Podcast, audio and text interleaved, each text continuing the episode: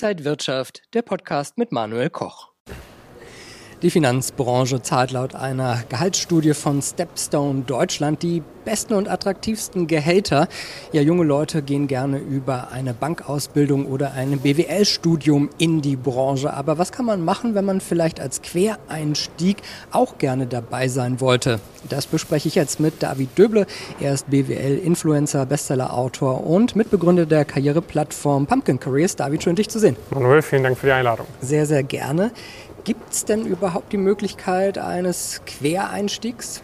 Definitiv, definitiv. Also ich habe in meiner Vergangenheit auch schon mit Personen zusammengearbeitet, die aus einem ganz anderen Umfeld kamen und dann eben von, aufgrund von den von dir angesprochenen Gründen den Einstieg in die Finanzbranche wagen mochten. Es gibt verschiedene Fortbildungsprogramme. Man kann dann natürlich äh, darüber hinaus auch äh, schauen, kann ich mit meinem aktuellen Job in der Finanzbranche arbeiten. Wenn man jetzt zum Beispiel im Marketing arbeitet, in der IT, wenn man Jurist ist, dann ist natürlich ein Wechsel in der Finanzbranche in seinem eigenen Metier äh, möglich. Aber es gibt auch diverse Fortbildungsprogramme, wo man dann wirklich als sehr starker Quereinsteiger den Einstieg in die Finanzbranche schaffen kann. Welche Fortbildungsprogramme sind es und kann ich die einfach selber so angehen oder muss ich bei einer Firma arbeiten, die das für mhm. mich bucht? Teils, teils. Ne? Also es gibt ähm, natürlich die Möglichkeit, zum Beispiel mit einem Abendstudium oder mit einem Fernstudium sich weiterzubilden. Ne? Da kommt es natürlich ein bisschen darauf an, was für einen Schulabschluss hat man. Wenn man bereits einen Bachelorabschluss vielleicht in einem ganz anderen Studienfach gemacht hat, dann gibt es neben dem Fernstudium auch die Möglichkeit eines MBAs. Und bei so einem MBA, da kann es durchaus auch sein, dass zum Beispiel der Arbeitgeber da etwas bezuschusst, genau wie auch bei einem, äh, genau wie auch bei einem Fernstudium beispielsweise. So, und da schaut man natürlich dann, dass man sich da in eine betriebswirtschaftliche Richtung äh, fokussiert, dass man dann im Rahmen von so einem Fernstudium oder MBA vielleicht auch versucht, erste Kontaktpunkte in die Finanzindustrie zu knüpfen. Und wenn man da an der entsprechenden Hochschule das Ganze macht, die auch dafür bekannt ist, Personen in die Finanzbranche reinzubringen, da hat man da ganz gute Chancen. Ansonsten gibt es noch spezifischere Fortbildungsprogramme, wie zum Beispiel den CFA. Äh, das kann allerdings nicht jeder machen, sondern da braucht man gewisse Voraussetzungen, um solche Fortbildungsprogramme auch machen zu können.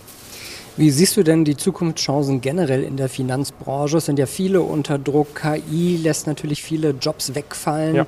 Wie sieht das in der Finanzbranche aus? Ich würde sagen, dass in der Finanzbranche diese Entwicklung weder äh, stärker noch schwächer ausgeprägt ist als in anderen Branchen. Also ich äh, persönlich bin, bin weiterhin der Einschätzung, dass die Finanzbranche auf jeden Fall einen sehr oder sehr gute Perspektiven bieten kann, wenn man anpassungsfähig ist. Ne? Also wenn man jetzt äh, die Erwartungshaltung hat, dass man da reingeht und sich 30 Jahre lang nicht mehr fortbildet, äh, das ist keine gute Erwartungshaltung, aber das ist heutzutage, glaube ich, in keinem einzigen Beruf eine gute Erwartungshaltung. Das heißt, wenn man offen ist für Veränderungen, wenn man offen ist, äh, sich anzupassen, dann ist die Finanzindustrie eine Industrie, die wird es auch noch in 10 und in 20 und in 30 Jahren geben.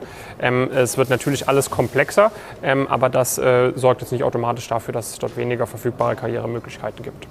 Sind das auch so die Qualitäten, die man im Prinzip für einen Quereinstieg da mitbringen muss? Ja, also was ich auf jeden Fall ganz klar herausstellen möchte, ist, dass es jetzt kein leichter Weg ist. Ne? Wenn man zum Beispiel neben dem Job einen MBA macht, um dann irgendwie den, den, den Einstieg zu finden in die Finanzindustrie.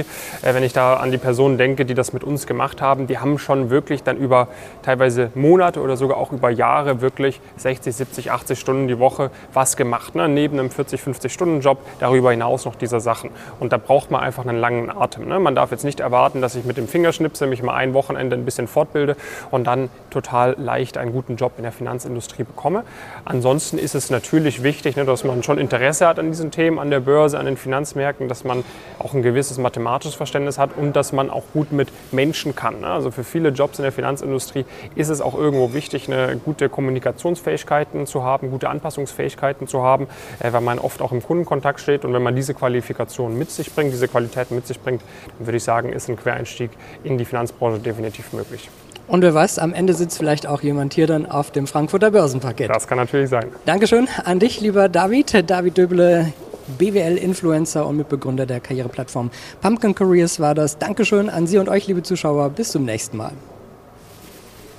Und wenn euch diese Sendung gefallen hat, dann abonniert gerne den Podcast von Inside Wirtschaft und gebt uns ein Like.